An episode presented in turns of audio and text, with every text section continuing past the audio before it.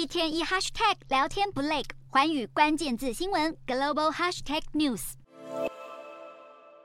两军炮火猛烈，乌克兰对俄国战壕发起突袭，乌军反攻东南战线正在扎波罗热地区向前推进，已成功突破部分俄军防线。不过，接下来才是俄罗斯主要防御阵地。白宫也证实，乌军的反攻捷报不止突破俄军第一道防线，乌军正在对抗第二道主力战线，七十二小时内已取得一些战果。另外，除了 F 十六战机，乌军还有望获得拜登政府提供的平诱穿甲弹，这种炮弹威力强大，可轻易穿透摧毁战车。不过，平诱具有放射性，且自然产生的有毒粉尘恐怕会长久滞留，提高战后清理难度。平诱穿甲弹预计包含在美国最新军援计划中，规模落在二点四亿美元至三点七五亿美元。不过，这不是乌克兰第一次获得平铀穿甲弹，英国今年初已提供这种具争议性的武器。不过，平铀弹因放射性浓度比天然铀还低，并不列管于核武器之中。